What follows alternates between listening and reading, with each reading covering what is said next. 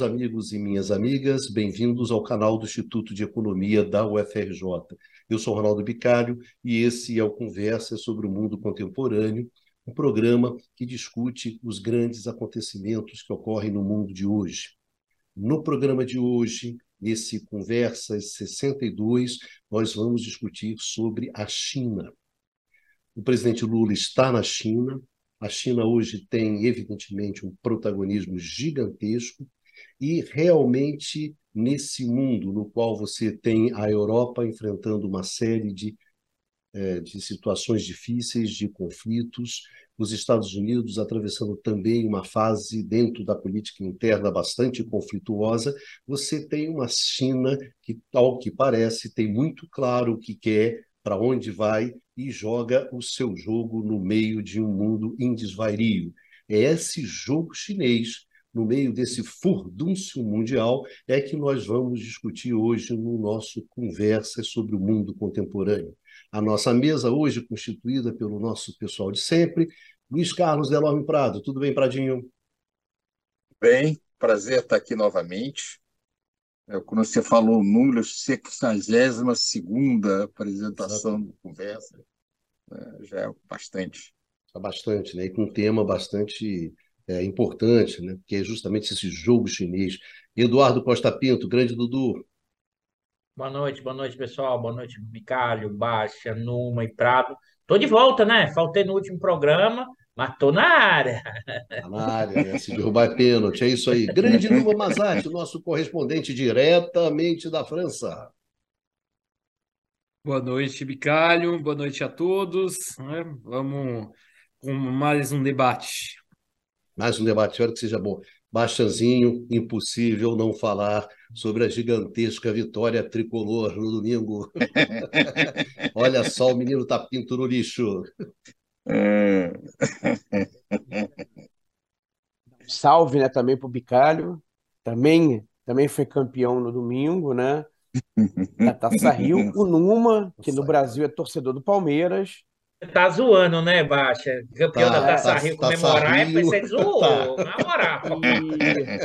tá curtindo com a minha cara. Não, numa. Pro Dudu, pro Dudu e Luiz Carlos Prado, eu não tenho, não tenho muito o que falar. Eu só tenho a dar para você saudações foi, flamenguistas. Foi, foi, um domingo de muito chocolate. É, tá bom. Domingo de Páscoa, né? Nós merecemos também. Já acabaram? Acabou-se a provocação? Já não gostei muito do negócio da Taça Rio, não, tá Mas tudo bem. A, a, a torcida do Vamos trabalhar, gente, vamos trabalhar. Da Taça Rio, pô. Os botafoguenses ficaram uma arara para Hoje, hoje a gente vai em ritmo de desejo. É. Vamos lá, gente, vamos trabalhar. Lembrando para vocês que vocês podem encontrar esse programa também no formato de podcast. Podcast, canal IE-FRJ, vocês encontram, então, esse programa aqui na, no formato de podcast. Bom, começando nossos trabalhos, o jogo da China, o jogo chinês. Qual é o jogo da China, Prato? Bem, Bicalho, para começar, eu acho que é sempre importante chamar a atenção que é, a, de que posição a China está jogando. A China hoje começa a jogar numa posição de força. Em paridade de poder de compra, é, o que, que, é isso, para explicar para quem nos ouve? É, quando a gente compara tamanho de economia entre países diferentes, normalmente nós comparamos a preço de mercado, a taxa de câmbio de mercado. Isso é importante do ponto de vista mundial, mas para nós compararmos realmente é, a, o que interessa, quer dizer, o, a relação entre é, diferentes padrões de vida e qualidade de vida e potencial de produção, o que interessa é quando se corrige essas economias é, pelo custo de vida relativo. Sob esse ponto de vista, a China já é maior do que os Estados Unidos. E até 2030, varia um pouquinho, independente de quem faz a projeção, mas essa projeção é, é generalizada. É, em preço de mercado, é, a China alcança os Estados Unidos. Hoje, em, a preço de mercado, a produção da China já é três quartos da americana e crescendo mais rapidamente. Ora, isso está colocando os Estados Unidos numa posição é, de é, estar tá sentindo a pressão em torno disso. É, e quando gente, nós analisamos também o comércio internacional da China, hoje a China é o país que mais comercializa no mundo. Dizer, a maior fluxo de comércio internacional, a maior corrente de comércio internacional é da China. E aí é interessante chamar a atenção. É, quais são os maiores parceiros comerciais da China? Como bloco, são os países do leste da Ásia e do Pacífico. É, isso representa 44% da exportação chinesa e 37,5% da importação chinesa. Uh, depois, uh, a Europa e uh, a Ásia Central, que também são muito importantes. E os Estados Unidos também seria o terceiro parceiro comercial. Os Estados Unidos é principalmente um destino de exportações, mais do que importação. outros parceiros, Oriente Médio, Sul da Ásia, América Latina e África, são relativamente menores mas, em alguns casos, como o Brasil, por exemplo, o Brasil é um grande exportador de commodities, inclusive é, alguns produtos de grande importância é, para a China. Bem, então, nesse cenário, é, a, o, a China, que começa a sua expansão, primeiro, com a reaproximação dos Estados Unidos na década de, de 70, agora é, começa a ampliar sua influência. E o melhor exemplo da ampliação da influência da China foi essa aproximação, essa paz que a, que a China promoveu entre é, o, a Arábia Saudita e é, o Irã. Para entender para o público em geral, nós estamos falando aí do maior representante do mundo árabe, que é a Arábia Saudita, país é, mais rico. O Egito ele é muito importante também é, em termos de população, é muito maior, mas não é tão rico quanto a Arábia Saudita. Mas o, a Arábia Saudita tem um papel fundamental no mundo árabe, na liderança do mundo árabe. E, por outro lado, o Irã, que é o herdeiro da antiga Pérsia. É, e essa aproximação dos dois significa também, tem implicações econômicas, que é o nosso objeto aqui. É, tanto o Irã quanto é, a, o, a Arábia Saudita estão fazendo negócios em, na, em renminbi, na moeda chinesa. É, recentemente, o Brasil fez um acordo também de fazer suas transações comerciais é, trocando diretamente a moeda brasileira pela moeda chinesa. É, agora o Brasil, né, a, o, o, anúncio é que nós é, que tem em torno de 30 é, 30 acordos devem ser assinados na ida do, do, nessa visita atual do Lula na China. É, ora, a, a, a China, além disso, oferece uma possibilidade de fazer investimentos em infraestrutura que o Brasil precisa muito. Em contrapartida, é, o que, que os Estados Unidos têm a oferecer? Aparentemente, muito menos nessa relação. Então, o que a China mostra, além disso, é uma capacidade de é, fazer, é, a, de, de, negociar ímpar, é, uma habilidade muito grande, e é impossível falar, é, para é, deixar de falar é, nesse caso, e seria até interessante depois ouvir como é que isso bateu na França, a, a visita do Macron, na, da, da China foi muito importante. Foi muito importante não apenas pela visita é, dele, que ah, inclusive foi ao sul da China, junto com, com é, uma relação muito próxima com Xi Jinping, mas também na maneira como a, o outro representante europeu que foi nessa, nessa mesma é, ocasião foi tratada. Ou seja, é, a, a Ursula von der Leyen, que acompanhou o Macron, chegou é, de forma independente, é, como uh, representante da União Europeia, que tinha uma postura muito mais agressiva com referência à China, foi literalmente tratada pão e água. Ela sai do aeroporto pelo terminal público, né, inclusive com direito a, ao screening, né, a fiscalização de bagagem, enquanto Macron é recebido com honras. É, ela faz alguns encontros absolutamente formais. O Macron é convidado a viajar com é, o presidente do país. Ou seja, a China mostra, inclusive, uma habilidade de se aproximar com que ela, é, ela entende que trará frutos e demonstrar sua insatisfação com aqueles políticos que ela vê como mais agressivos para ela. Então, é, a, o, a China se movimenta com muita desenvoltura na esfera internacional, defendendo a sua agenda econômica, que é muito, muito poderosa, e com a tradicional elegância da diplomacia oriental. Obrigado, Pradinho. Saindo do decano para o mais jovem, Bastianzinho o jogo chinês, o jogo tecnológico, o jogo econômico, enfim. A China está na área atenção. e é, o, e é um jogador grande. É um jogador grande. Aí, falando China e Estados Unidos, é como falava o velho Apolinho Washington Rodrigues, é briga de cachorro grande, né? Mas eu queria, na verdade, é, tocar em dois pontos, né? E, na verdade, e no fundo, levantar é, questões aqui para pro, os outros membros da, da, da nossa banca, né, para comentarem. É, um relacionado à dimensão tecnológica.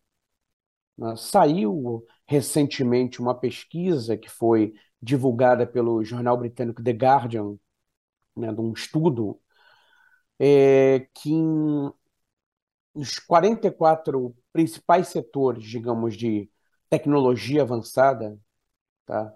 É, do ponto de vista de publicações científicas de alto impacto, de alto impacto, a China estaria, estaria liderando em 37 desses setores. Tá? 37 de 44, os sete restantes é, sendo liderados pelos Estados Unidos. Então, esse é um resultado muito expressivo, tá? chama muita atenção.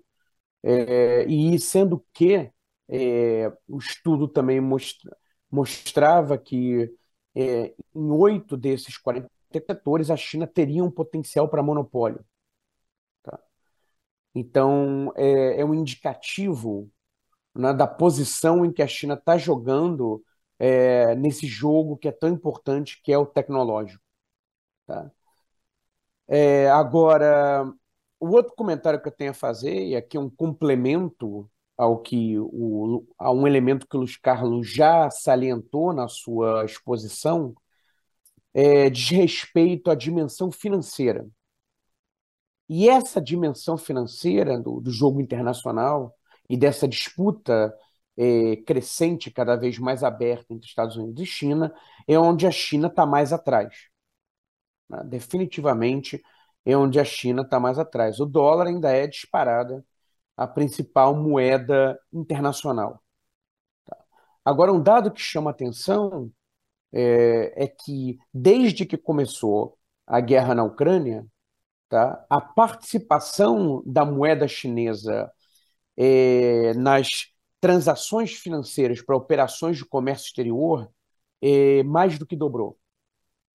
Tá? Parte de uma base pequena, representava 2%, mas cresceu para 4,5%, tá? nesse espaço de um ano. E, na realidade, está encostando já no euro, que representa é, 6%. Tá? É, esse ganho de espaço do, da moeda chinesa, né, esse ganho de participação da moeda chinesa, ocorreu exatamente, houve uma perda correspondente é, de participação do dólar americano.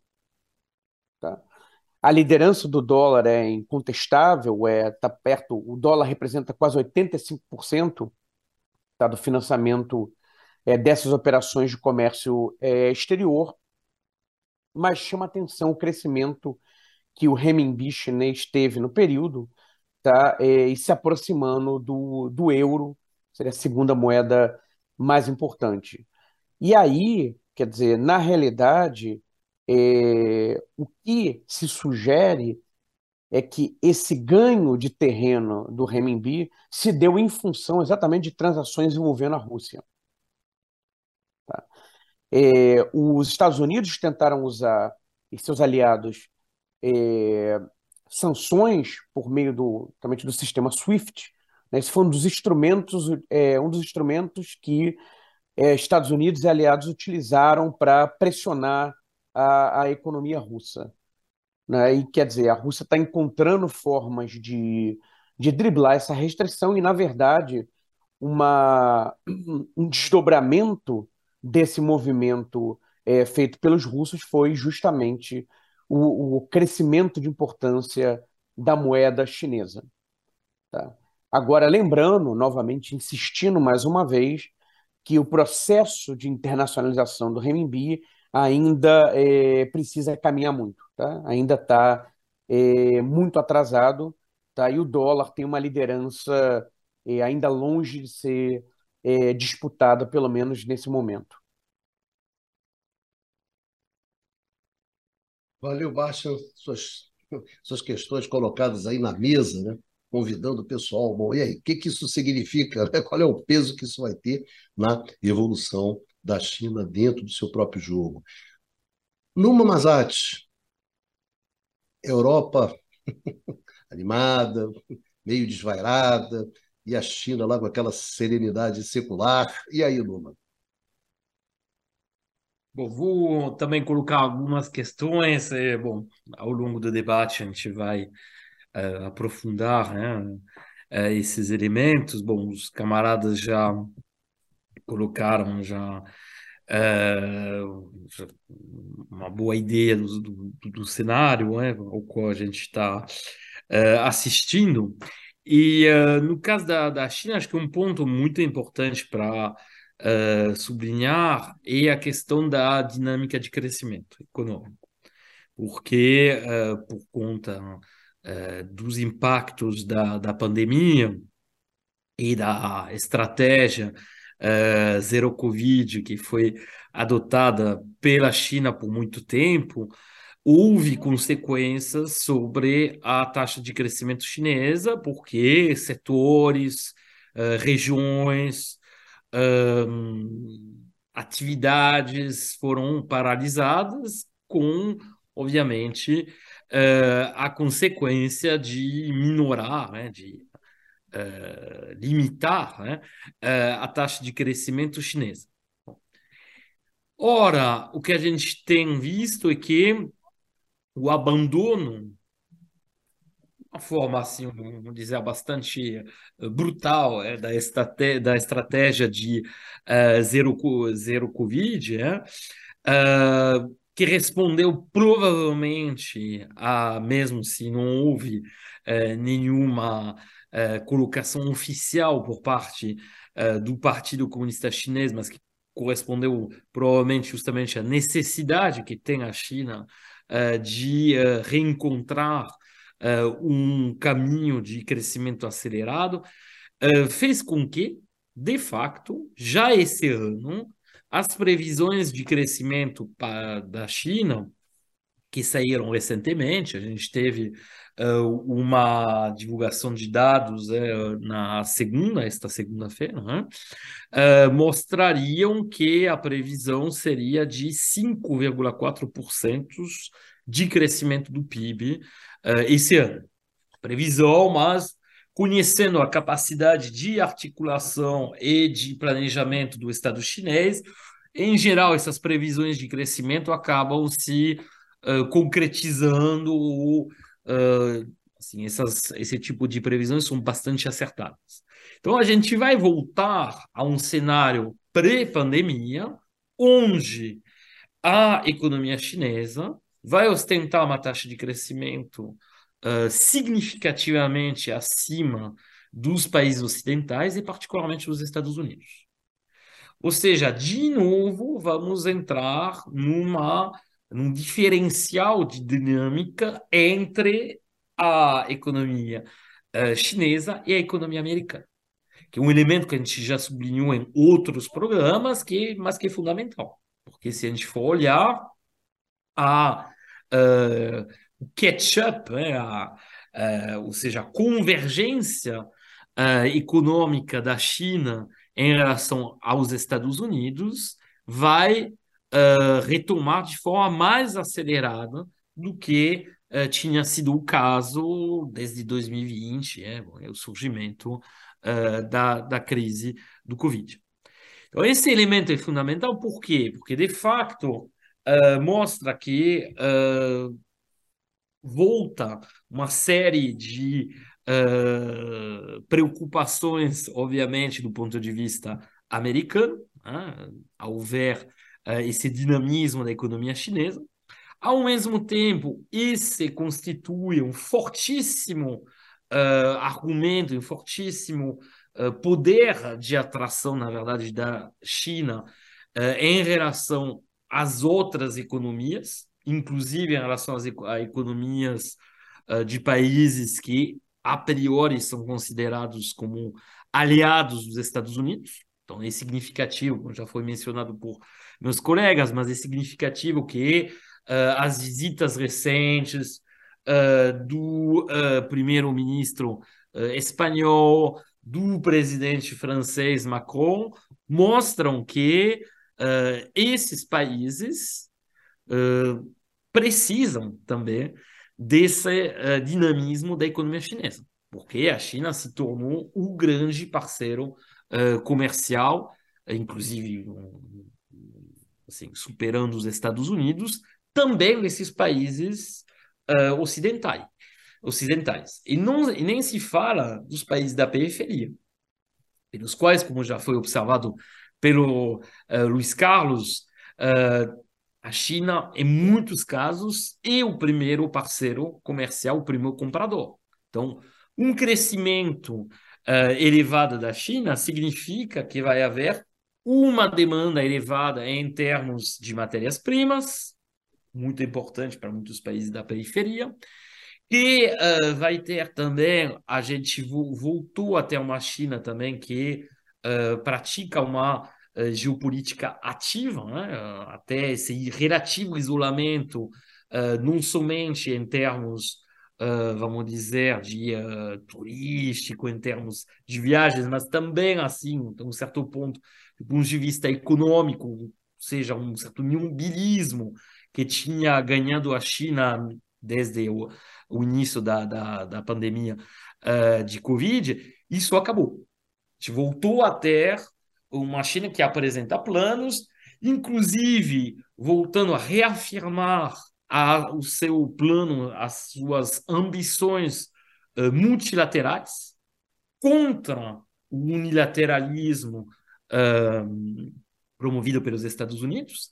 E óbvio que a volta do dinamismo econômico dá muito mais peso a essa estratégia, uh, a, essa, esse, a esse aprofundamento é, da uh, estratégia de uh, afirmação geoeconômica, geopolítica e comercial da China. Então, a China vai voltar a ser o centro cíclico do comércio internacional e do dinamismo do comércio internacional, mais importante ainda. Se a gente for olhar, e aí vou encerrar minha fala introdutória com isso, eh, se a gente for olhar em termos de, uh, uh, de dizer, uh, previsões de crescimento para os futuros anos, ainda não está, ainda depende, obviamente, de estratégias próprias do Estado chinês. Isso vai ser discutido ao longo do programa. Né?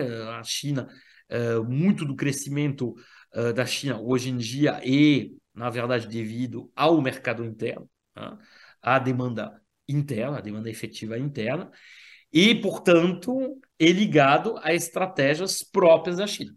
Isso significa o quê? Isso significa que com o grau de planejamento, o grau de articulação, o grau de mobilização que possui o Estado chinês uh, em relação à economia chinesa, o que vai acontecer nos próximos anos depende da estratégia do Estado chinês, ou seja, da estratégia do Partido Comunista Chinês, cuja, cuja vamos dizer, supremacia uh, foi mais do que reafirmada pela, pela renovação é, do, uh, vamos dizer, do mandato é, do Xi Jinping, que aconteceu recentemente. Ah, então, Uh, eu acho que é muito importante pensar que essa projeção chinesa é algo extremamente ligado a uma estratégia do Estado chinês.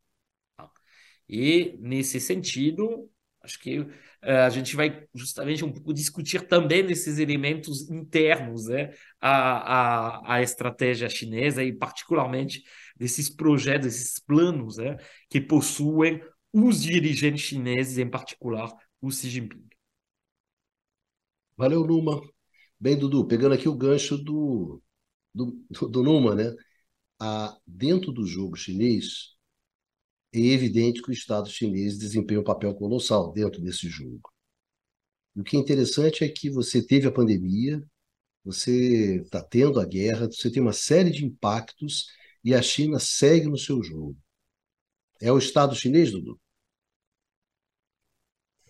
Vamos lá. É... Essa é a pergunta, eu vou responder ela, mas acho que para chegar na resposta dela, Bicalho, eu queria, em certa medida, pegar elementos do que os colegas já falaram, porque acho que tem uma dimensão da, do jogo chinês, como você usou bem o termo, para fora e para dentro. E, na verdade, o para fora, no sentido dessa disputa, desse jogo geopolítico internacional, o seu principal oponente é os Estados Unidos, necessariamente. Os Estados Unidos, que na verdade troca de técnico, muda o técnico, fazer metáfora futebolística e continua a mesma confusão, parecendo o time do Flamengo que jogou no último domingo contra o Fluminense, ou seja, todo mundo batendo cabeça. Evidentemente, basta olhar a, a estratégia norte-americana interna, a dificuldade de ter uma coesão interna, para que, ela, que, que ela possa voltar à rivalidade né, de uma China que cada vez ganha espaço. Então, eu já falei aqui em outros programas, mas é, às vezes é bom se repetir para algumas coisas. Poder. Poder internacional tem várias dimensões. Tem a dimensão econômica e produtiva, isso que o Baixa alertou aqui, da questão tecnológica, da questão da capacidade produtiva de gerar riqueza. O Prado alertou que a coisa do, do PIB, poder de paridade, a China já, já passou os Estados Unidos. Tem também o poder político barra ideológico, que é a questão dos valores, que é essa disputa entre Ocidente e Oriente hoje muito forte nessa discussão. Tem a questão de, é, financeira, que tem a ver com a questão da moeda, que o Baixo alertou muito bem, que tem um crescimento, sobretudo depois da guerra, mas ainda é um crescimento é muito pequeno para superar. Agora, quais são as estratégias que a China tem adotado para subir na hierarquia do sistema internacional buscando hegemonia.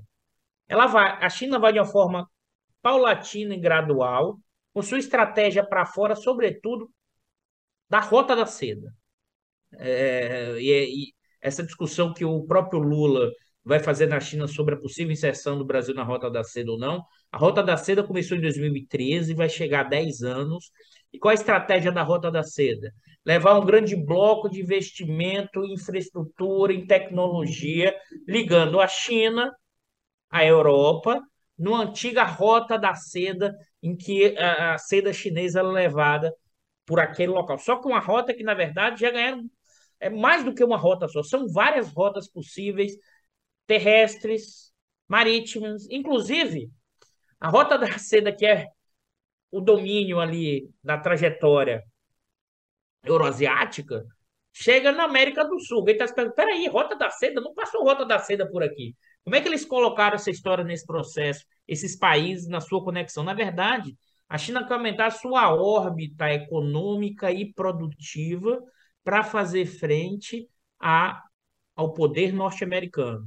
E ampliar essa órbita, no caso aí, o Prado alertou muito bem, é um fato inédito, a ligação, a re, é, restabelecimento diplomático entre Irã e Arábia Saudita, isso foi feito como? A partir da rota da seda. A China negociou com o Irã, negociou com a Arábia Saudita, deu benefício para um e para outro, e em última instância, quem é o garantidor físico de que não vai ter problema? A China. Agora, observe que desde a rota da seda, o establishment norte-americano, que olha a política externa, está de cabelo em pé. E por que está de cabelo em pé? Porque aqui a, a tradição, a lá Mackinder, né, as relações internacionais, de que quem controla a Euroásia controla o mundo. Né? McKinnon, pensador né, no início do século XX, mas que essa visão de mundo ainda é muito marcante tá? nos formuladores estrategistas norte-americanos. Então, a, a, Rota da Seda abriu toda uma tensão enorme. Então, a China, ao mesmo tempo, procura articular esses interesses geopolíticos maiores. E nessa Rota da Seda passa o quê? Passa rodovias, passa cabo tecnológico, novas tecnologias para exatamente criar um, uma nova relação econômica, política, ideológica com esses países. E é evidente, né, que aqui eu queria chamar a atenção, você vai dizer, mas Eduardo, e o que é que isso tem a ver com financeiro, com o papel da moeda? É evidente, se você vai aumentando gradualmente as relações comerciais de um país com outro, e num conjunto maior, você vai aumentando a capacidade de fazer trocas em outras moedas que não dólar. O dólar só virou dólar por ser dólar, porque os Estados Unidos realiza comércio e finanças com o mundo inteiro.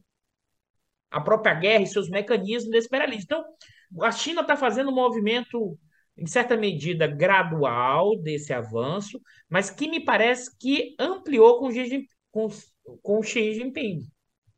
Né? Ampliou mais recentemente porque os Estados Unidos também aumentou a tensão do lado, de, do lado chinês. Então você tem um aumento de uma, de uma disputa, de uma guerra econômica, política e ideológica, e um dos principais instrumentos tem a ver com a rota da seda, tem a ver com um forte investimento também no entorno asiático, né? E essa disputa geopolítica, e eu vou dar um gancho aqui para discutir também depois, é o quanto o Brasil se insere nessa história. Né? A gente vai pegar aba ou não da China? Não estou dizendo pegar aba por quê? Porque, por exemplo, o Brasil, se você olha as relações comerciais com o Brasil e com a China, a, as exportações brasileiras para a China representam 20, em, em 2022, representou 26,8%. Né? As importações elas representaram 22,3%. No fluxo comercial, e basicamente eu queria chamar a atenção, o que é que nós importamos para a China? Soja, minério de ferro e petróleo. Né? A gente está falando aqui de uma escala é, gigantesca em termos de valores. Né? Só para vocês terem ideia, é... só para vocês terem ideia, deixa eu mostrar esse dado aqui. Da soja brasileira exportada, 68 vai para a China. Do petróleo brasileiro exportado, que é o segundo item, 42 vai para a China. Do minério de ferro é, exportado brasileiro, 64 vai para a China. Do milho em grãos exportados no Brasil, 63% vai para a China. Por outro lado, né, nós importamos bens industriais da China sobretudo dos bens intermediários. A nossa importação da China foi 60 bilhões, 60,9 bilhões em 2022. Temos um saldo comercial significativo, né? mas desses bens intermediários, 42 bilhões, 45 nessa agregação. E sabe qual foi o item? Já tinha comentado isso aqui em outros programas, se não me falha a memória. Vocês têm ideia qual é o item que nós mais importamos em termos de valores monetários da China? Não, né? Pla placa fotovoltaica. Chega a 5 bilhões no ano é, desses bens intermediários. Placa fotovoltaica, tem a ver com a nossa expansão é, de produção eólica, de energia solar, né? sobretudo com o avanço aí em algumas regiões do Nordeste. O que, é que eu quero chamar a atenção com isso? Nós temos nesse jogo uma relação superavitária, recebedora de fluxo de investimento, mas é uma relação que nos leva para a primarização, para o aumento do poder do agro, né? observe bem, que é o agro vinculado ao bolsonarismo. Bolsonaro reclamou tanto da China, mas a participação das exportações e exportações aumentaram como nunca. Você não tem como sair desse jogo da locomotiva chinesa. Tanto é como foi dito aqui, a França né, estava criticando, falou: olha, vamos ter cuidado, vamos lá, um pouco menos. Business, negócio, dinheiro. Né? É, e a máquina, nesse sentido de avançar da China, é enorme. E aí a pergunta que depois a gente pode voltar é como a gente se conecta e da forma como a gente vai negociar nessa viagem à China. Porque acho que os chineses sabem o que querem da gente, mas a gente tem uma dificuldade de saber o que a gente quer. Né? Porque tem hoje a dificuldade de se entender enquanto nação, enquanto projeto, nós pretendemos construir enquanto Brasil. Então, acho que, e se a gente for de peito aberto negociar com os chineses, eles negociam, desde eles se unificarem, negociam, são negociantes 223 antes de crise. Se a gente vai de peito aberto, a gente toma bolado nas costas o tempo inteiro e fica parecendo aquele time do Flamengo jogando contra o Fluminense. Mas a gente volta a discutir esses pontos, são algumas questões que eu queria levantar. O, o Bicalho, só queria fazer um, uma observação em relação ao que o Dudu falou, né? além da, das analogias futebolísticas que eu gostei, é, não foram só, não são só os americanos, né, que ficaram de, de cabelos em pé em função da, da Rota da Seda também os japoneses vizinhos ali da, da China, né, com o peso crescente da economia chinesa na, na região, é, e o Japão formulou a sua própria rota da seda. Né, uma rota da seda para tentar fazer frente à rota da seda é, chinesa. Tá? Então, só queria fazer essa, essa observação. É a taça Rio do Japão, né, Baixo? tá certo. Mas, Pradinho, o pessoal botou aí as peças né, do quebra-cabeça na mesa, embrulhou. Vamos lá, Pradinho, vamos começar a montar esse, esse troço. Você está muto. Você está. Pradinho, solta aí a voz que você está tá mutado. Você está mudo, Pradinho. O que é raro, né? Pradinho presta uma atenção danada. Vai lá, monta o quebra-cabeça. Eu estou dizendo que, tal como o Flamengo, o Brasil pode também dar a volta por cima. É só aguardar um pouquinho. É, vamos ver o que, ele consegue fazer. Bem, a ver. É, a, a ver. A ver, a ver. Nos dois casos. Mas pegando aí um ponto do que eu acho muito importante, é, que é essa extrema habilidade de negociação da China. É, como, como foi falado, eu, eu, tem alguns casos recentes que chamam um pouco a atenção pela situação inusitada.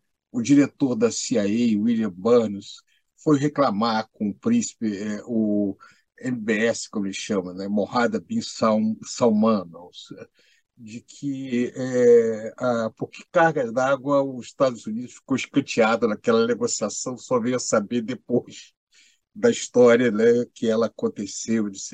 Isso demonstra realmente essa habilidade de negociação que a China tem e, e, de certa maneira, com a postura que vem sendo uma postura positiva, vem trazendo é, paz, e porque o objetivo dela não é, não se preocupa muito o que acontece dentro dos países. Eles fazem um negócio qualquer um, não se preocupa de exportar o seu modelo, não se preocupa de é, alterar a realidade interna, o que eles querem é fazer negócios. Então, como diz o Dudu, se eles querem fazer negócios, nós podemos fazer bons ou maus negócios. É, nós, ter, se nós conseguirmos trazer uh, uh, recursos chineses para áreas que nos são prioritárias, o potencial é grande. Agora, eu queria chamar a atenção de um ponto. O volume de investimento direto da China ainda é muito pequeno quando você compara com tradicionais investidores, como o próprio Estados Unidos, como os países europeus, etc dizer, a China tem uma grande tradição de exportação, mas ainda está é, muito aquém dos tradicionais investidores diretos internacionais no que se refere a colocar plantas no exterior. É, agora, é, com a própria, com a própria ida do, do Macron na França, uma das medidas da França é, na, na China, uma das medidas foi botar uma fábrica da Boeing, uma montadora da Boeing, em Tijian, se eu não me engano. É, a, eles aproveitam a situação para trazer investimentos para a China. É, então, é um desafio também é fazer é, o movimento contrário. Um outro fator, e, e, e aí o, o levantou um ponto, que é a questão é, do relativo, a posição relativamente mais fraca da China na área monetária vis-à-vis -vis os Estados Unidos. mas ela tem algumas situações inusitadas. Por exemplo, a China é, de longe, o maior é, comprador de títulos do Tesouro Americano. Ela tinha mais de um trilhão de dólares de títulos. Recentemente, ela vem reduzindo. O último dado que eu peguei estava em 860 bilhões de dólares, ainda é muito.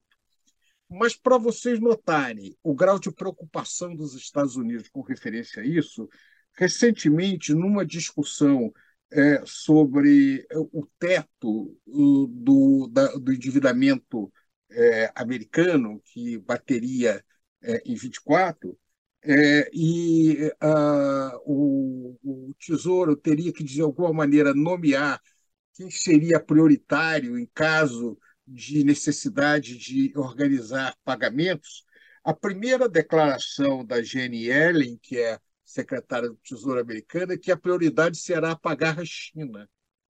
Ou seja, uma das preocupações dos Estados Unidos é a China sair rapidamente, começar a vender títulos, que ela tem títulos de longo prazo do Tesouro Americano, no momento que a taxa de juros está subindo por razões de política monetária, e a consequência desse cenário será ainda deprimir mais ainda o preço dos títulos eh, tesouro, de longo prazo eh, do Tesouro Americano.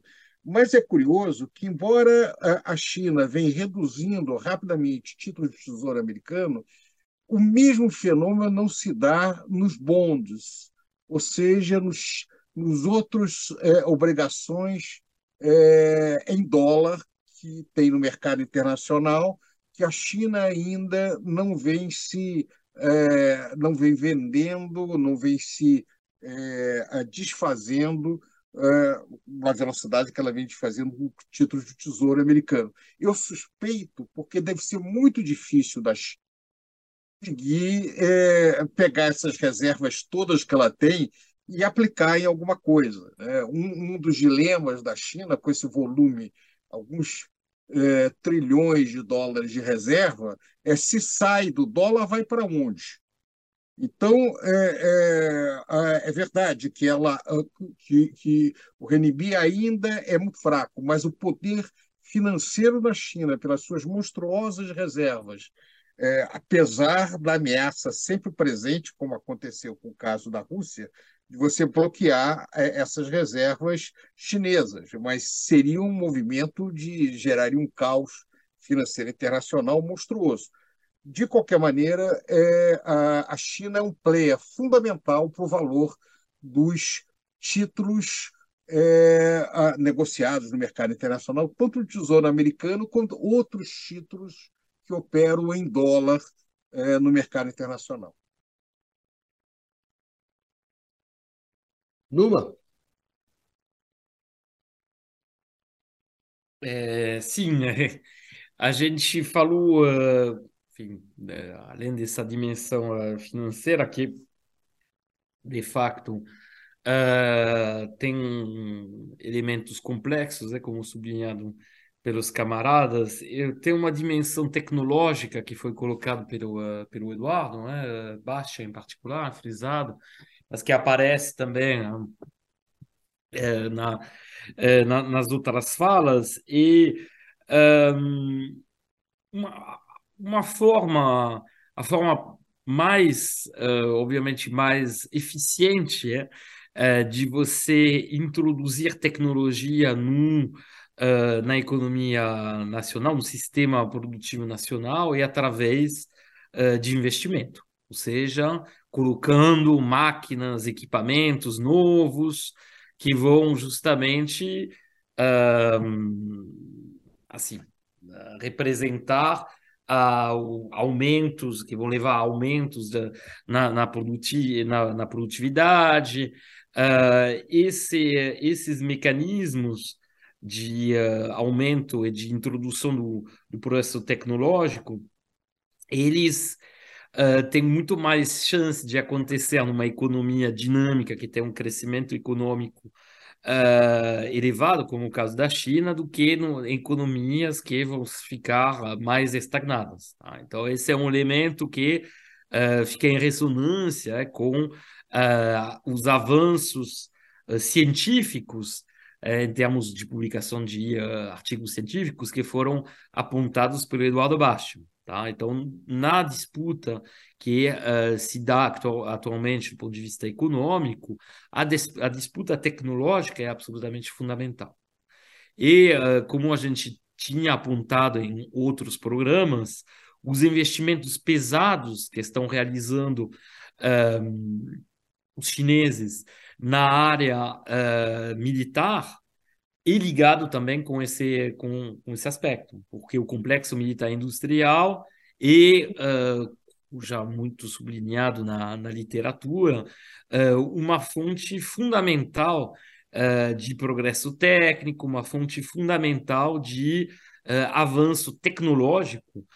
E, nesse sentido, a enorme diferença que podia existir entre o investimento militar chinês uma década atrás e a situação atual e em relação aos Estados Unidos, é, obviamente, que representam a referência nessa, nessa área, e algo que vem diminuindo.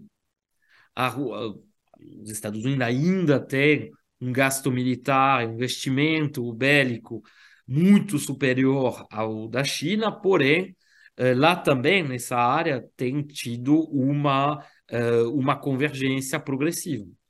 E eh, a capacidade da China, portanto, de ser cada vez mais autônoma do ponto de vista do avanço tecnológico, e outro elemento que contribui a criar nela uma espécie de segundo polo né, eh, mundial, além da parte comercial, também na parte tecnológica. Então, se a gente for olhar essa uh, disputa que se dá uh, atualmente, é uma disputa que tem elementos muito dinâmicos. A gente vê que uh, em um espaço de duas décadas, eh, a posição relativa da China, que seja em termos econômico, em termos comercial, em termos tecnológico e como eh, apontado também em termos uh, financeiro, vai evoluindo.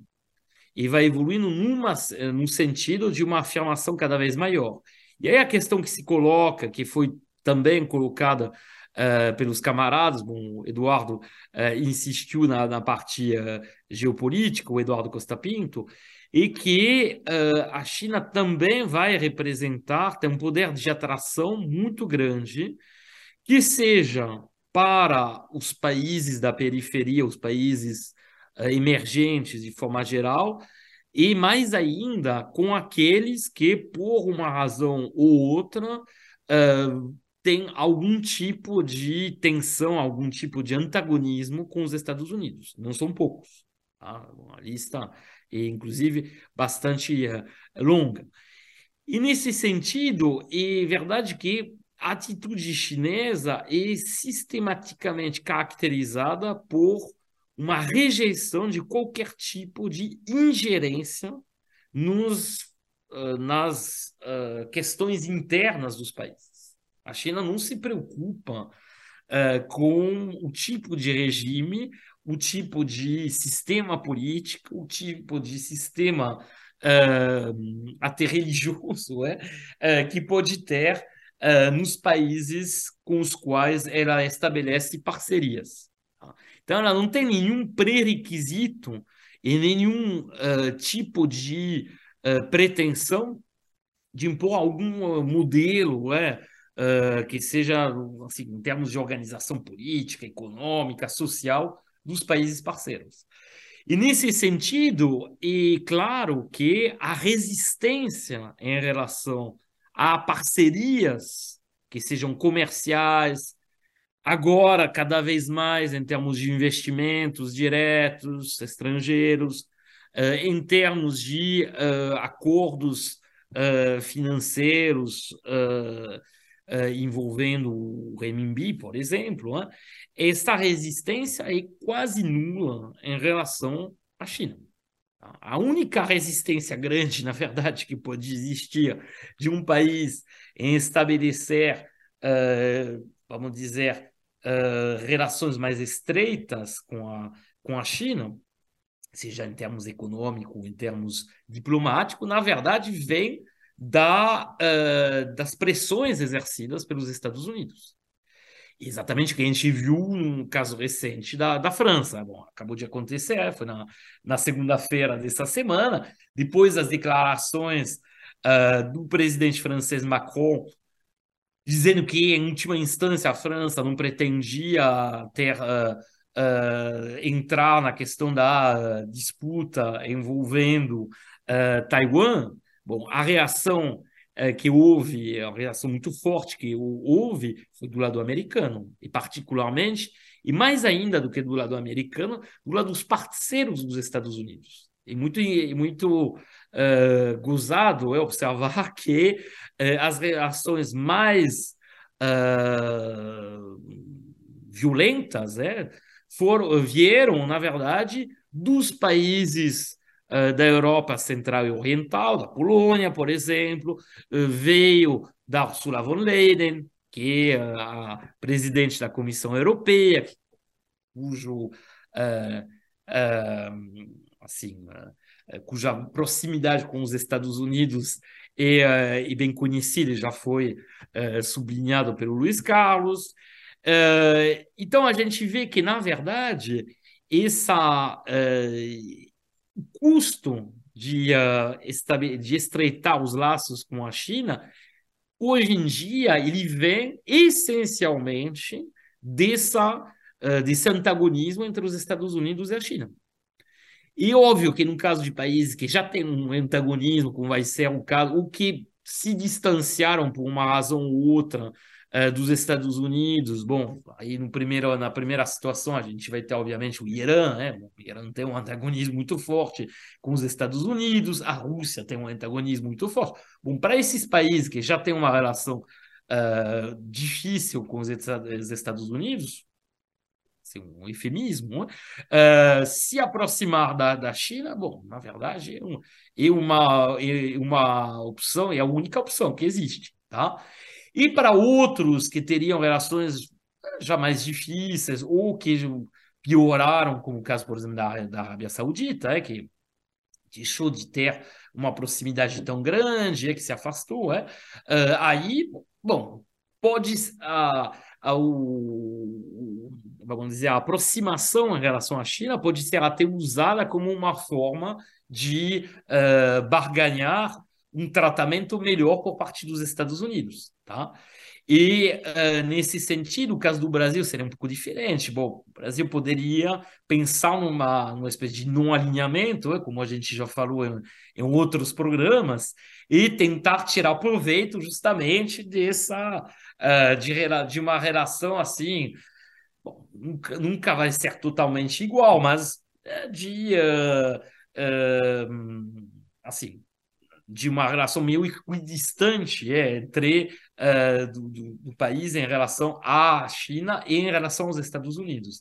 Então a gente vê que essa configuração geopolítica, geoeconômica mundial, ela na verdade uh, vai introduzir provavelmente, já está introduzindo, uh, elementos de instabilidade que vão ser ligados a essas a evolução, que pode ser muito dinâmica, é, das relações de cada país em relação aos dois grandes polos é, constituídos pelos Estados Unidos e pela, e pela China. Tá? Então, era só, só para falar essas pequenas observações.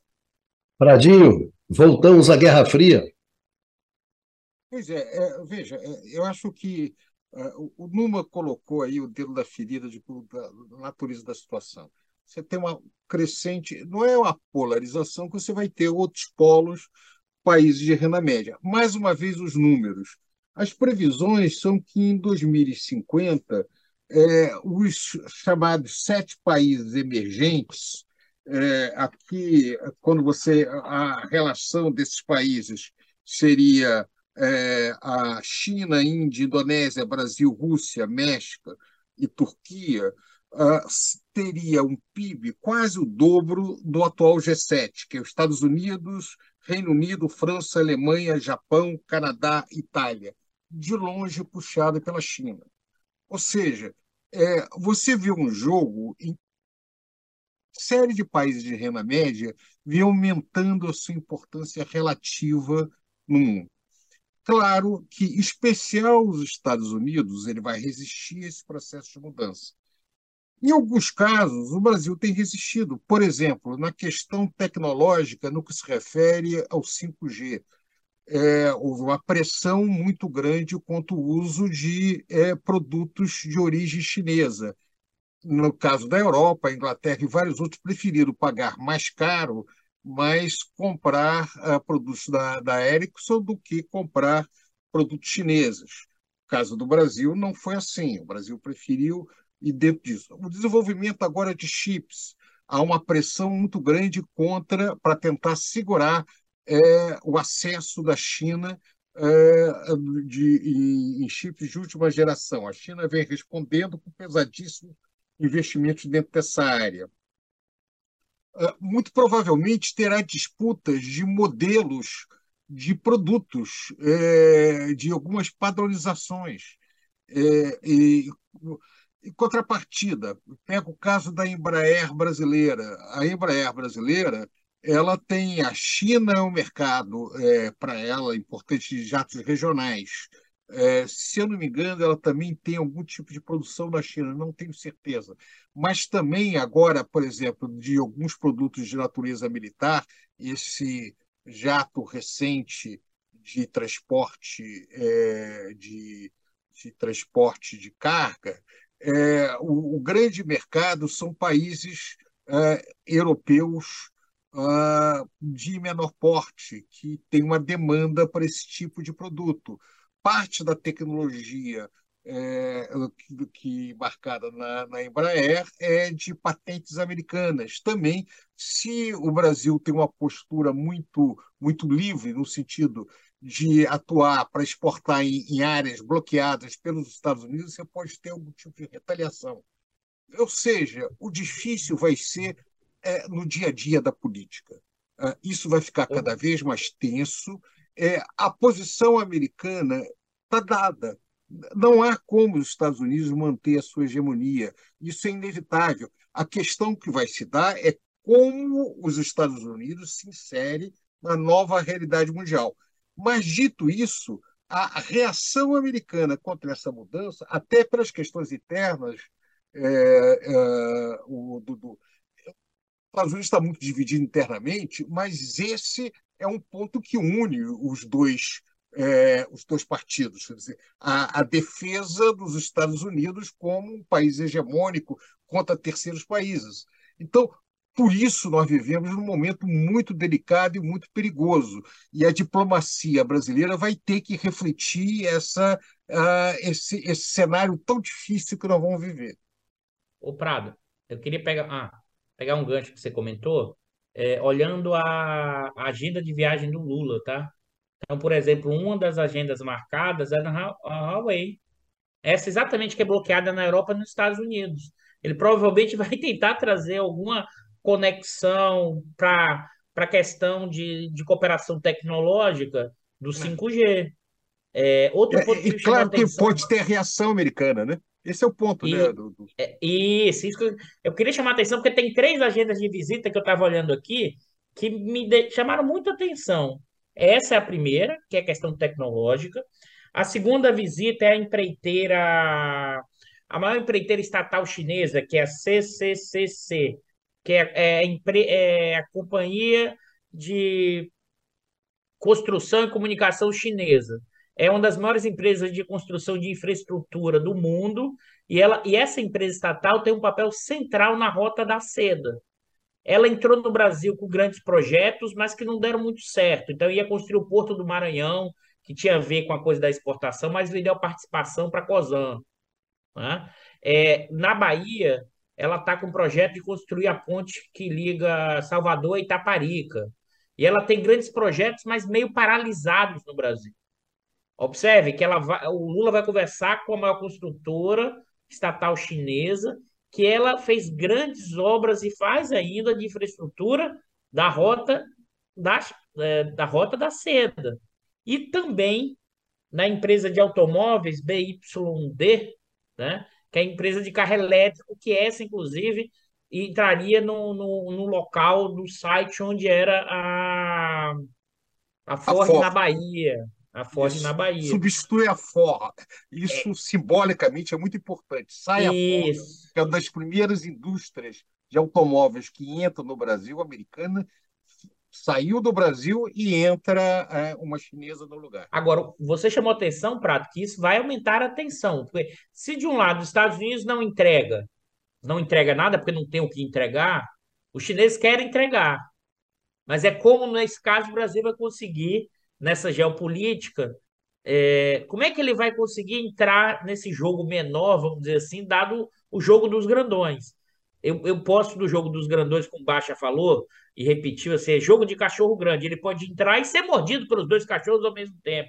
Ou ele pode ali ficar quietinho quando os outros estão na briga, ficar meio no segundo plano, mas conseguindo alguns benefícios. Eu acho que a ida do Lula à China e, e olhando essa agenda, ele vai buscar trazer forte investimento em infraestrutura, porque eu não sei, eu acho que o Lula, inclusive, tem dúvidas do quanto esse, esse pacote do Haddad vai conseguir puxar a economia. E talvez ele ache que precise de investimento estrangeiro relevante, de uma nova configuração, porque, inclusive, também, pessoal, na questão tecnológica, para reindustrializar o país, que pelo menos é a tentativa, neo, neo, a neoindustrialização do, do ministro da, da, da Indústria e Comércio, do Alckmin, tá? É, os eixos é questão do 5G, microeletrônica e energia renovável. A gente é muito atrás disso. Se é uma cooperação tecnológica grande ou fábricas se instalando aqui, a gente não consegue sair do lugar. É nesse sentido que eu volto àquela discussão que a gente falou, para dentro tem que saber mais ou menos o que a gente quer. Só que, além de tudo, tem que saber o que a gente quer e não pode causar tensões demais com o lado norte-americano, dadas as influências e capacidade de gerar instabilidade que os Estados Unidos têm no nosso país. E tem a questão do transporte, Dudu, que é tanto o trem quanto o metrô, que o Brasil tem uma demanda gigantesca e que a China, de ambos, é um produtor gigantesco também.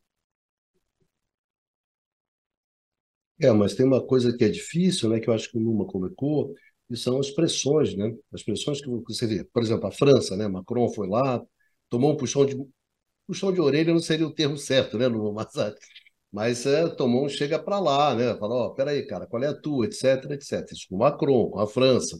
Quer dizer, com a gente que estamos aqui no quintal, e tivemos ameaças de golpe, e tem versões que só não teve o golpe porque os, os americanos não bancaram. Quer dizer, no meio desse, desse caldeirão de questões internas e também bastante conflituosas, etc, etc, quer dizer, não, é fácil você definir uma uma política externa hoje, né? Autônoma, soberana, badadá, badadá. Oh, você, a, a, França não tem cacique para ser autônoma, soberana, badadá, badadá. quer dizer, vai, nós que vamos ser, quer dizer, tem aí uma questão que é difícil, né? Entre o jogo chinês, o jogo que cada vez fica um jogo mais pesado, o jogo chinês cada vez fica mais pesado, exatamente porque o jogo dos americanos com os chineses também fica mais pesado. Então, o jogo todo fica mais pesado e a gente tem fragilidades internas, institucionais dentro, que pesam dentro desse jogo, né? Ou não? Você perguntou isso para quem? Eu para todo mundo. Bicalho, tá no mudo, tá no mudo. Botei uma provocação na mesa, né? Tem uma provocação. Eu já fiquei agoniado aqui. Eu, eu posso falar, um, acho que assim. É, porque. Vai, vai para. Não, é, o meu é simples. É, é, óbvio que o jogo vai ficar mais pesado. Já está e vai ficar mais. Eu resumo num ponto. É, é muito difícil é, você que, é, convencer a sociedade americana que, ah, desde a Primeira Guerra, ao longo dos, ah, dos, de mais de 100 anos, tem uma visão de que é, os Estados Unidos têm um destino manifesto, né, que é, a, a sua ele está condenado a, a ser é, o país indispensável para usar esse tipo de situação. Não é que os Estados Unidos vai ficar pobre, não é nada disso, ou que ele vai deixar de ser um país muito importante, só que o poder que ele tinha no imediato pós-guerra, ele não terá mais. E pelo simples fato que a China tem uma população gigantesca, e a Índia também, é, quando você vê as previsões de 2050, provavelmente a economia americana será a terceira, primeira chinesa, segunda Índia. É, a, sem muito problema, com mero crescimento progressivo é, da renda per capita chinesa e indiana, ainda muito abaixo da renda americana. Agora, é, isso significa perda de poder, perda de uma série de capacidades, significa que os Estados Unidos teriam que voltar mais para dentro dele, retornar novamente para os seus, para os seus muitos demandas e projetos internos. Isso implica, e aí é a praia do Dudu, a mexer com as frações de classe interna nos Estados Unidos. A dinâmica americana é muito em cima do complexo industrial militar, como já falava lá atrás a Zé então, é, para você mudar isto, implica mudar o jogo de poder. A grande finança e o complexo industrial militar vai ter que se reorganizar nos Estados Unidos. Eu sei que isso é um outro programa, mas, de qualquer maneira, enquanto isso não ocorrer, esses setores vão pressionar muito é, no mundo em que a capacidade deles atuar vai se reduzir. O, Bicalho, você trouxe um ponto dessa questão institucional. Claro, é evidente que você tem uma institucionalidade francesa que, ainda mais depois do que a gente viu em 2016, mas eles têm um problema outro que a gente não tem, que é o Macron vai pela dimensão econômica, mas as, não, me corrija se eu estiver falando errado, mas a sociedade em geral na França né, desconfia dessa relação com a China. Tem uma coisa europeia aí dessa desconfiança permanente da Rússia com a China. E no nosso caso, não me parece que a gente tem essa desconfiança. Tem um pedacinho da extrema-direita que tenta fazer essa puxada, entendeu, Bicalho? Então, assim, é, é, em certa medida, a Europa ela está vinculada com os Estados Unidos. É difícil dizer assim, agora eu vou girar para o outro lado. E a parte da população, no caso europeia, que deteriora as condições, que perde emprego, ela enxerga a partir com o argumento da extrema-direita, quem, quem derrubou são os chineses. Então, assim, é, é, fazer essa girada ou essa aproximação pode ser feita ali pela lógica do Macron ou de alguns capitalistas, mas para dar coesão interna necessária para como articular isso não é trivial. E acho, é bem difícil. Nesse aspecto, a gente não tem uma grande questão maior, evidentemente. Agora, eu acho que tem um efeito muito mais da possibilidade norte-americana de gerar instabilidade nesse contexto que a gente já tem de forte instabilidade e de crise é, significativa. Mas, assim, eu, essa coisa de a, a, política altiva, eu acho que o Lula tentará, até porque o Lula está muito preso do que ele viveu nos governos 1 e 2 dele. Né? Ele vai tentar, cara. Se vai conseguir, eu não sei. Agora, que tem uma tensão, inclusive, dentro da, do Itamaraty aqui, porque qual é o ponto que os chineses querem? Pelo que eu estava vendo nas, bom, pelas matérias né, que a gente tem visto na viagem. Os chineses querem que, que o governo brasileiro assine que vai participar da Rota da Seda. Né? Tem gente no Itamaraty dizendo não, não, não precisa que a gente não ganha nada. Mas já tem gente que assessora Lula na questão internacional que vai dizer não, vamos entrar porque isso vai garantir mais investimento.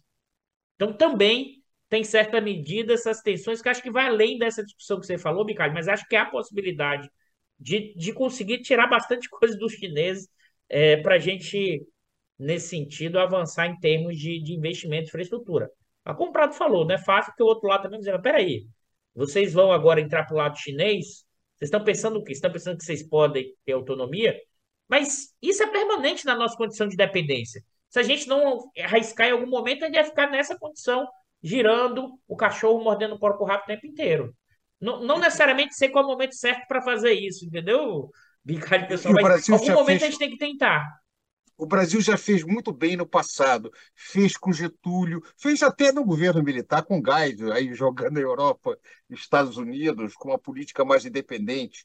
Né? O, o Brasil tem tamanho, tem dimensão, é capaz, tem uma margem, não é tão grande assim, mas tem uma margem de atuação. E, e também não tem alternativa, porque se nós não nos mexermos, a alternativa é estagnação, que no nosso caso representa instabilidade política também. Ou seja, ou o Brasil cresce, se integra nos segmentos mais dinâmicos, sem hostilizar as, seus vínculos tradicionais, hostilizando o mínimo possível, é, a, a, nossa situação é, econômica interna e política interna fica muito vulnerável. Senhores, pegando o gancho aqui, fazendo o meu papel tradicional do âncora, acho que nós já batemos o nosso tempo aqui, né, sobre esse tema. Evidentemente que é um tema que a gente vai voltar, mas sempre volta, né? Baixa todos os temas, não tem aí, não tem problema, porque o mundo gira e a lusitana roda, como diz antigamente, então a gente continuará nessa, né? Mas que coisa interessante, né, Dudu? Você viu que draga que estão são os franceses, hein? O cara vai lá, puxa o saco, né? puxa o saco dos chineses, como disse o Prado, e ainda toma esporro quando volta para casa. Meu. Pelo Olha, menos acho que cara, esporro eu, eu Lula falar, não vai tomar, né, cara? Pelo eu ia, falar, eu ia falar o seguinte: o Macron toma puxão de orelha de todos os lados, só fala duro com os sindicatos. Ô, Numa, eu falei, eu falei alguma besteira, Numa, nesse sentido essa coisa interna tem uma dificuldade de uma acontecer porque eu quero ver o Numa também, que ele tá lá, nosso correspondente. Não, tá Se eu calado, falei besteira, né? pode Tô... falar, Numa. Uh, sim, sim, não, mas uh, você sempre tem esse, essa questão que se coloca, né? Porque você tem toda uma, uma retórica, né? Uh, particularmente construída pela, pela mídia, é, que vai ser, que vai colocar a China como um grande inimigo. Se a gente for olhar no caso dos Estados Unidos, é muito interessante, porque essa é uma retórica que é muito forte entre os sindicatos na, nos Estados Unidos. Então, você tem uma posição muito anti-chinesa dos sindicatos americanos, que uh, bom, se manifestou até por um certo apoio às aparentes medidas protecionistas que tinham sido tomadas durante o, o governo do, do, Trump, né? e uh, na verdade continua continua presente que a gente encontra também em graus diversos nos países nos outros países ocidentais por exemplo na Europa né? isso isso claramente então tem muito a ideia que uh, a perda de emprego industrial, por exemplo, seria devida a uma relocalização das atividades na, uh, produtivas na China. Tá? Não, é, não está errado quanto à constatação da existência dessa relocalização de atividade, porém, o grande problema é que isso é devido também a uma lógica uh, de uh, deslocamento do processo produtivo para áreas de custo trabalhista menor, de um, também custo ligados a eh, legislações ambientais e outro tipo uh, de uh, elementos uh, competitivos menor. E tudo isso, portanto, vem, na verdade, de um processo que inicialmente é um processo interno. Se a gente. ninguém obrigou as empresas uh, norte-americanas, nem as empresas uh, multinacionais europeias a relocalizar sua produção na, na China. E, na verdade, bom, no espaço asiático de forma mais geral. Isso foi, na, foi uma lógica intrínseca de um processo onde procurava-se vários elementos. Bom, primeiro, obviamente, a lucratividade, mas também procurava-se enfraquecer o poder de barganha dos trabalhadores locais. Isso, nisso foi até relativamente bem sucedido do ponto de vista dos capitalistas americanos, do, dos capitalistas europeus, porque uh, isso ajudou uh, a, vamos dizer, instilar, né, uma, criar um medo né, nos trabalhadores locais, particularmente uh, na, na, assim, nos setores industriais de relocalização, um medo justificado, porque elas acabam a, acontecendo. Então, é, isso para mim leva a uma outra questão, que é uma questão aí que tem mais a ver com o sistema econômico que você está promovendo, o sistema econômico chinês, como já falei antes, como acho que aparece também nas outras falas dos, uh, dos camaradas, os, esse sistema é voltado para o crescimento econômico, voltado para uh, uma taxa de crescimento muito maior do que aquela observada nos países ocidentais. e, ao mesmo tempo, é um sistema que internamente consegue uma coesão na sociedade, isso tem a ver com a provocação, entre aspas, do Dudu, hein? e vem o fato que, pelo menos do ponto de vista material, há uma, um consenso que existe melhorias sistemáticas, podem ser em graus uh, relativos diversos, né? mas melhorias sistemáticas da situação de toda a população. Então, tudo bem, você vai ter bilionários, você vai ter uma crescente desigualdade, mas essa des crescente desigualdade, ela não significa, ela não se exerce em detrimento de parcelas, de grupos na população. Particularmente, não se exerce é, em detrimento dos trabalhadores. A situação dos trabalhadores melhora na China sistematicamente. Pode não ser nas mesmas proporções que as classes médias altas que foram surgindo, tudo bem, mas melhora.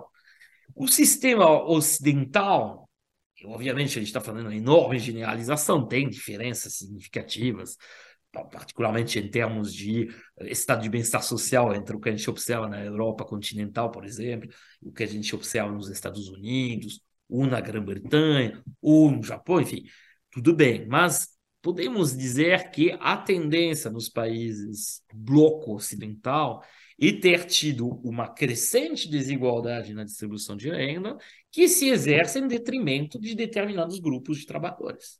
Então é óbvio que a adesão ao modelo e inclusive até a adesão ao país, ela é e as assim quase patriótica, é? ela vai ser mais difícil numa numa sociedade onde tem uma crescente, uma crescente proporção de pessoas frustradas, de pessoas que têm medo em relação ao futuro, o que se manifesta internamente, como a gente explorou em inúmeros programas, em termos de, uh, uh, vamos dizer, uh, de consolidação uh, da, dos movimentos populistas de direita, da extrema direita, inclusive, é, chegando muitas vezes até a, ao governo próximo, fazendo parte, vamos dizer, de maiorias no poder.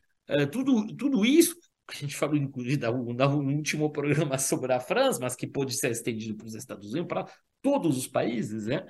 Uh, tudo isso faz com que nessa dizer, luta, né, nessa disputa né, que a gente desenhou hoje, é verdade que ter uma coesão, ter, mesmo sim, a gente pode discutir o sistema político adotado, bom, isso é outra questão, mas ter uma adesão da população e ter uma facilidade a montar um plano, a planejar o que você vai fazer, a se projetar a coordenar as políticas para atingir seu objetivo é muito mais fácil do lado chinês do que do lado ocidental. Até é, tem disputas internas Estado, tudo bem que em relação, por exemplo, à questão geopolítica, há um certo consenso, tá? Tudo bem, pode ser. Mas o problema é que é um consenso que, mesmo assim, vem sendo uh, que vem sendo fragilizado né, pelas próprias uh, disputas internas.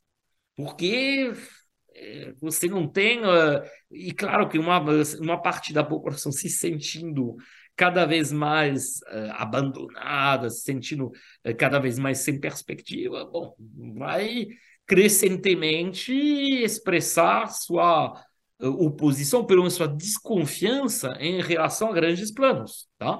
As tentativas do governo Biden, através, através desculpem, não saiu um francês no meio do nada, é, é, através, por exemplo, é, do plano anti-inflação, de justamente ao, assim, investir pesadamente em energias, em tecnologias, é, uh, voltadas para a proteção do meio ambiente, de tentar re restabelecer algum tipo de uh, sistema de proteção social, particularmente em relação à área de saúde, tudo isso, e para tentar, a meu ver, restaurar algum tipo de coesão na sociedade. Mas Por enquanto, não parece tão bem sucedido. Bom, no caso europeu, bom, que a gente comentou até a semana retrasada, no caso da França, mostra que essa coesão não existe. Tá?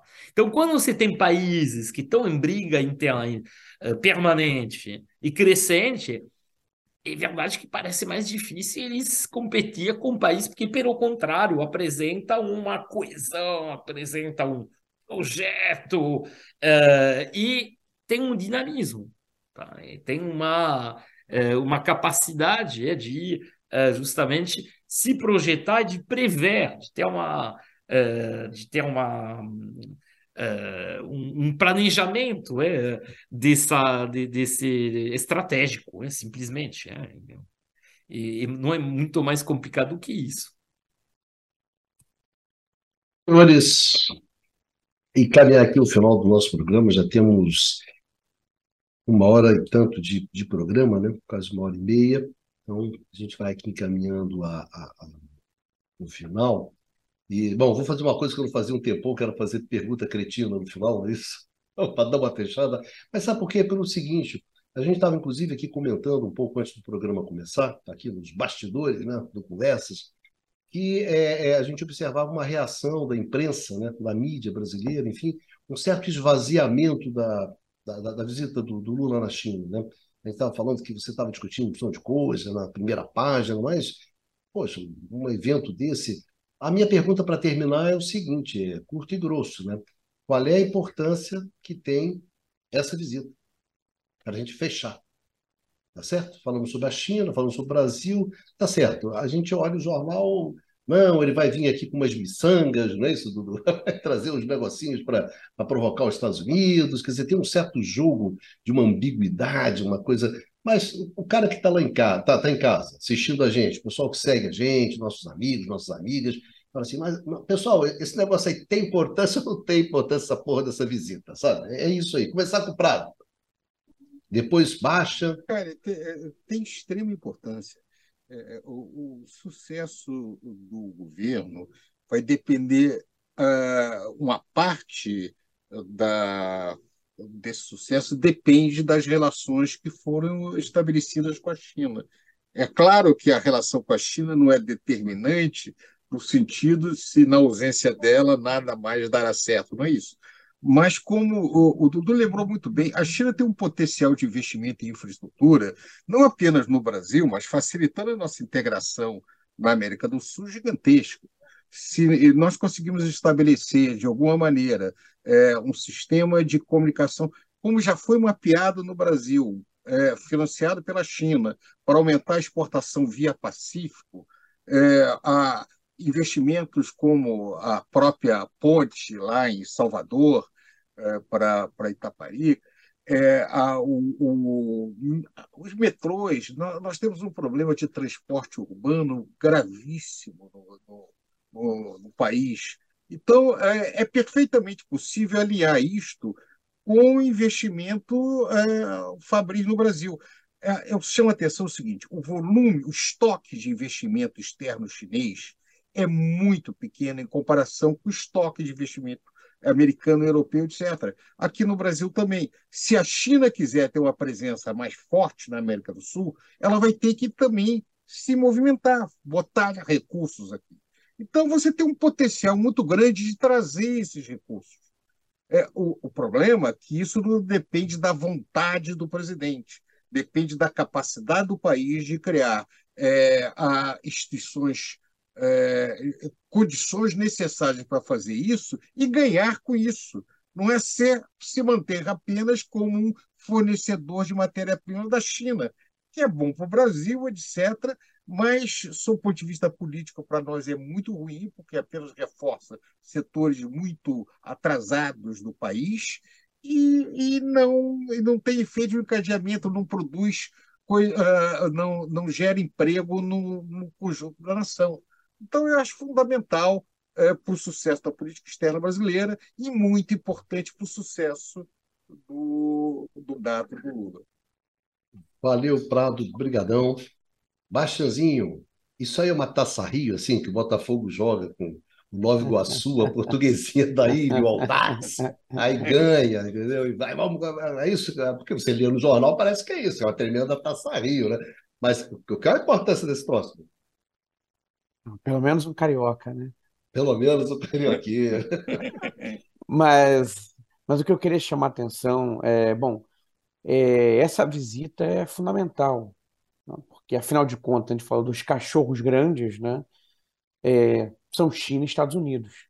Tá? Então, está falando de um, de um dos protagonistas.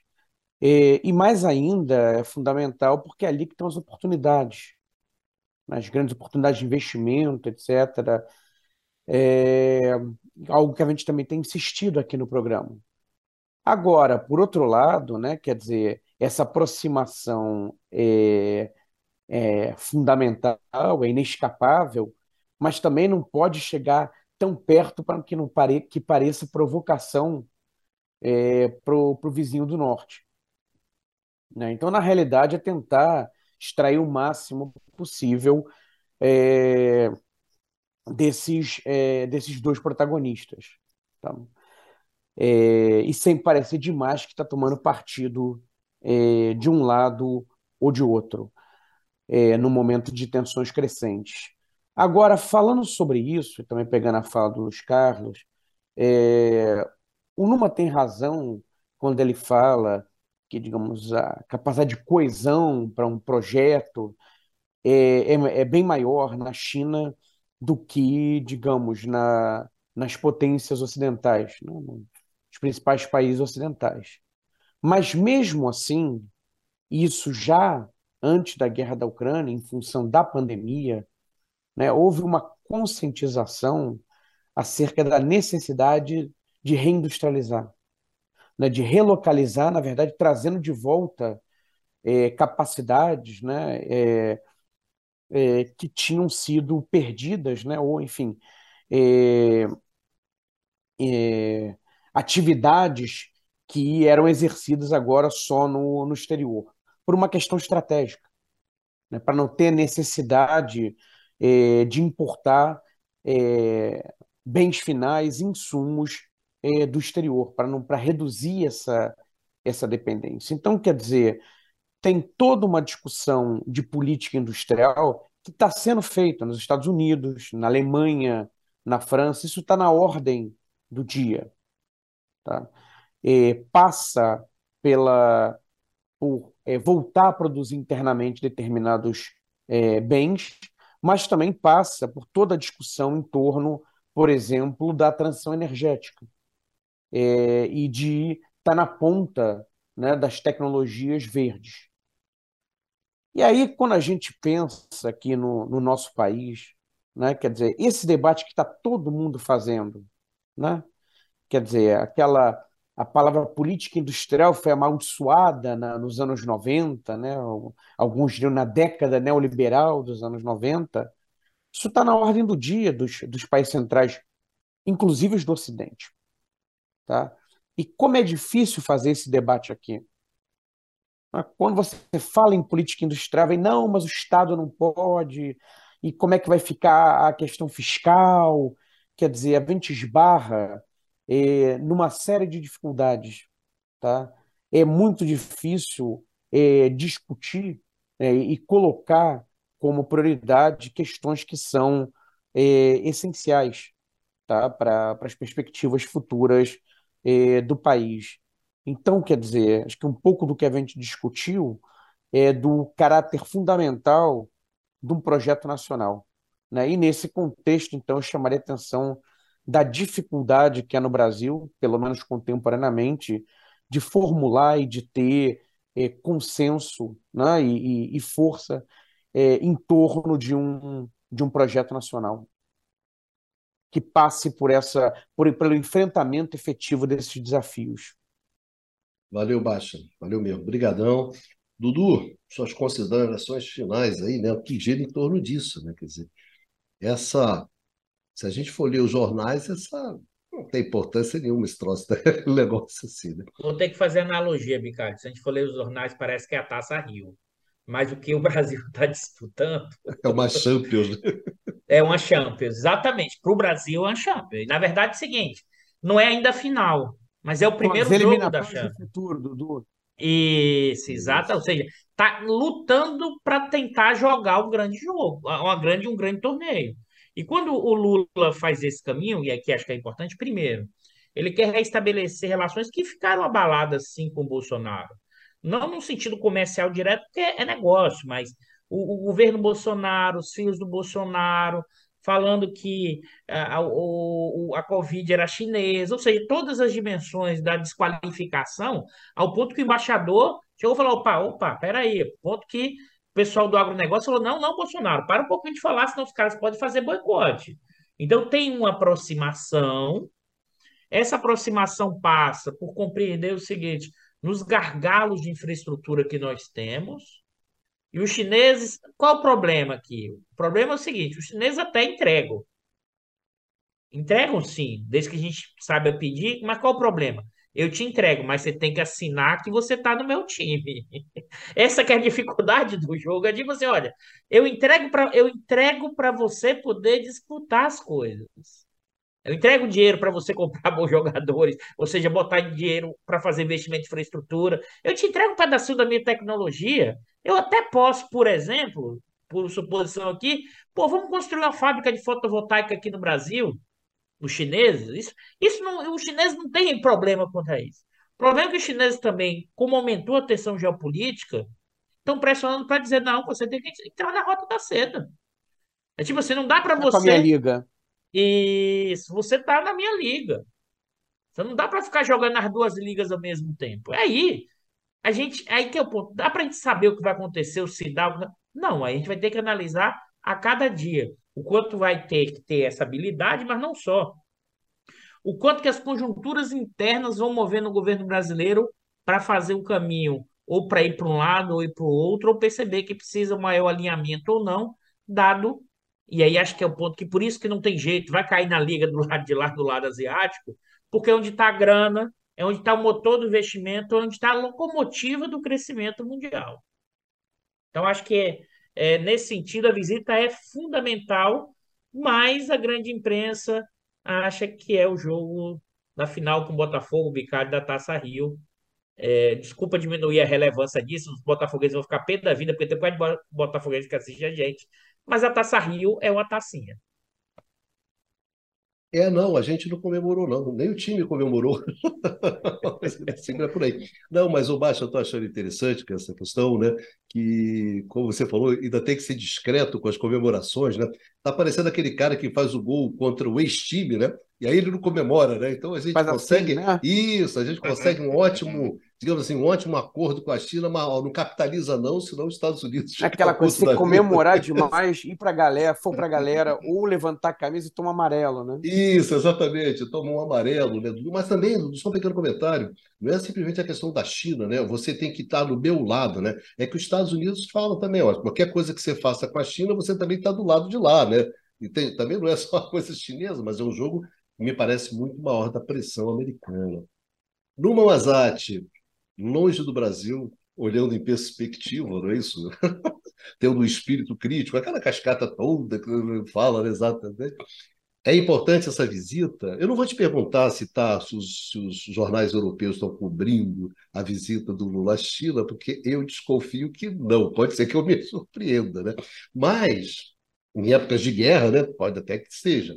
Mas é importante essa, essa, essa, essa visita do, do Lula à China?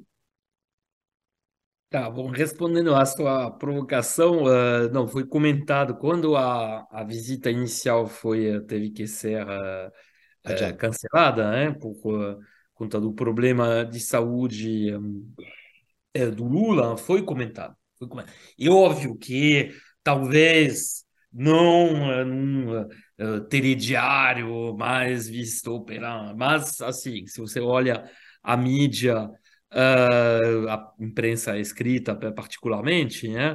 Uh, essa, essa visita, o cancelamento dessa visita foi noticiado e, na verdade, a questão da, da, uh, da visita do Lula foi colocada mais no âmbito de uma espécie de reconstituição enfim, pelo menos de tentativa de reconstituição por parte da China da, da, da dinâmica dos BRICS.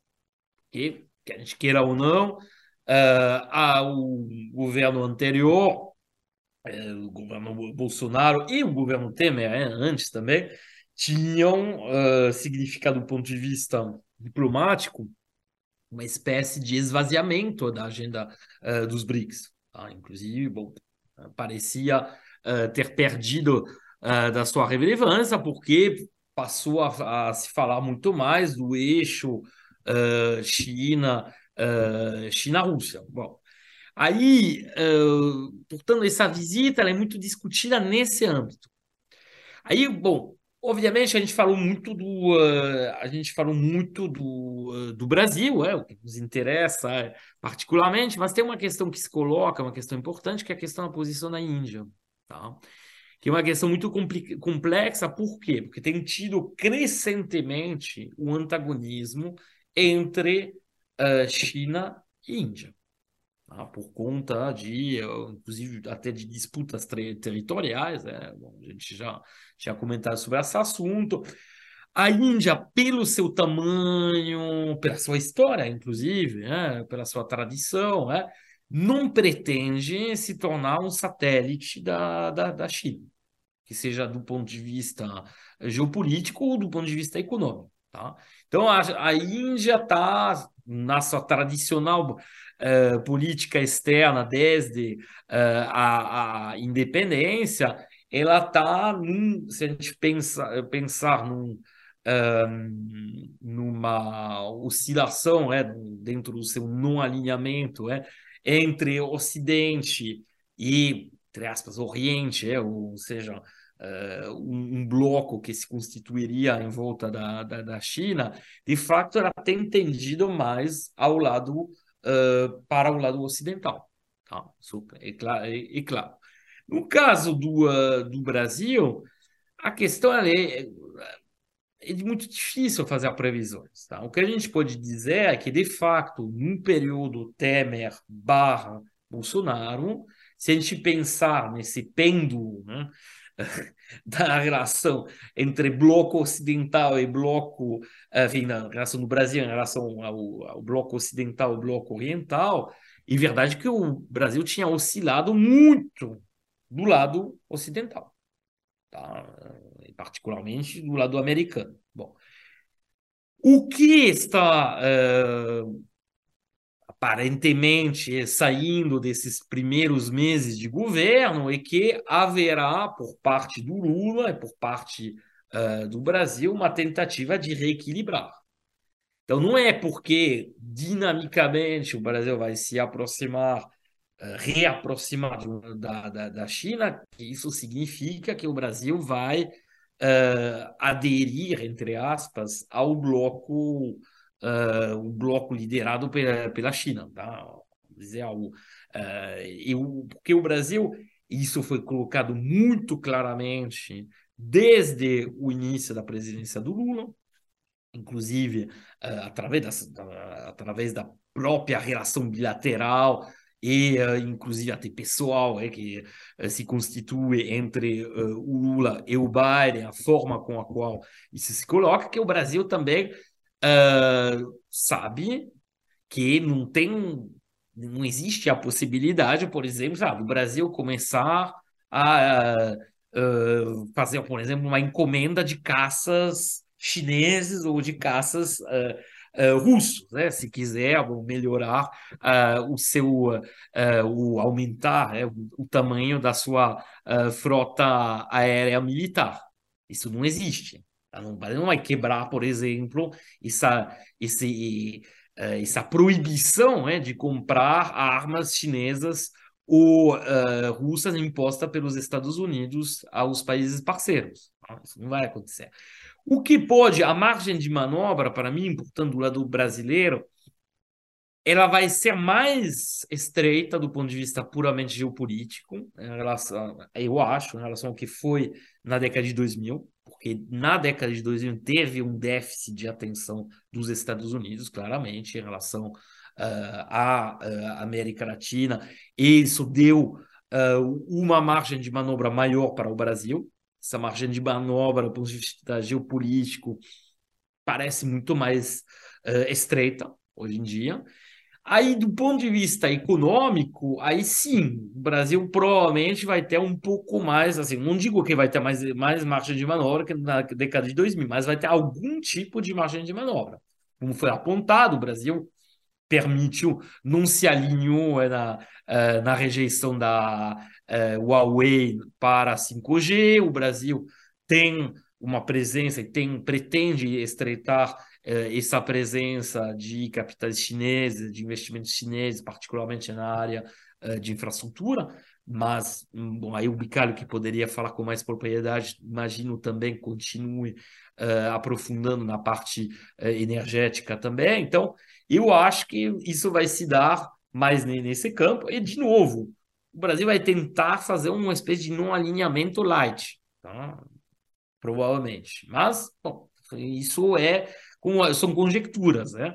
E como acho que foi estabelecido, como foi colocado por todos, em última instância, o, a margem de manobra do, do Brasil ela não vai ser definida pelo ela vai ser definida obviamente pelo próprio Brasil se você quer se se você não quer ter nenhuma margem de manobra mas ela vai ser um pouco também ligada a essa disputa geral entre uh, entre uh, o bloco liderado pelos Estados Unidos e o bloco liderado pela, pela Rússia. E, só uma coisa, Bicalho, eu discordaria só de um ponto em relação ao que você falou. Quando você falou que a França, se a França não conseguia ter nenhuma margem de manobra, se o, o, o Macron já era reenquadrado, é, enquadrado tão rápido, como que o Brasil pode... A meu, a meu ver, é, o Brasil tem sim mais margem de manobra e tem uma possibilidade maior assim do que do que a França. A, a França claramente, até por sua integração na OTAN, até uh, episódios das últimas décadas, particularmente uh, depois uh, da, assim, nas últimas presidências, que seja no Sarkozy, que seja no Hollande, ou agora no Macron, tem mostrado que, do ponto de vista geopolítico, não somente não critica os Estados Unidos, mas é verdadeiramente assim infildada aos Estados Unidos. Mandam participar agora de uma operação uh, militar que, na verdade, segue e defende os interesses americanos. Né? Uh, a França se executa. Pelo menos o Brasil não está não tá nessa posição. Tá? Então, a meu ver, Nesse sentido, acho que o Brasil, apesar de tudo, tem sim uma margem de manobra pelo seu tamanho, pelo, pela sua história, é, como colocado pelo Luiz Carlos, maior do que a França. Isso sem dúvida nenhuma. Valeu, Lula. Doe, é, doe para meu, uh, meu, meu sentimento patriótico, mas, bom, como uh, tem que reconhecer isso. Olha só, viu, Márcio? Momento portuguesinha da ilha. É mole, Mas agora eu queria falar uma coisa sobre o Brasil na imprensa Seja europeia, bravo. tá? É. É, a vitória do Fluminense no domingo saiu no L'Equipe. tá certo.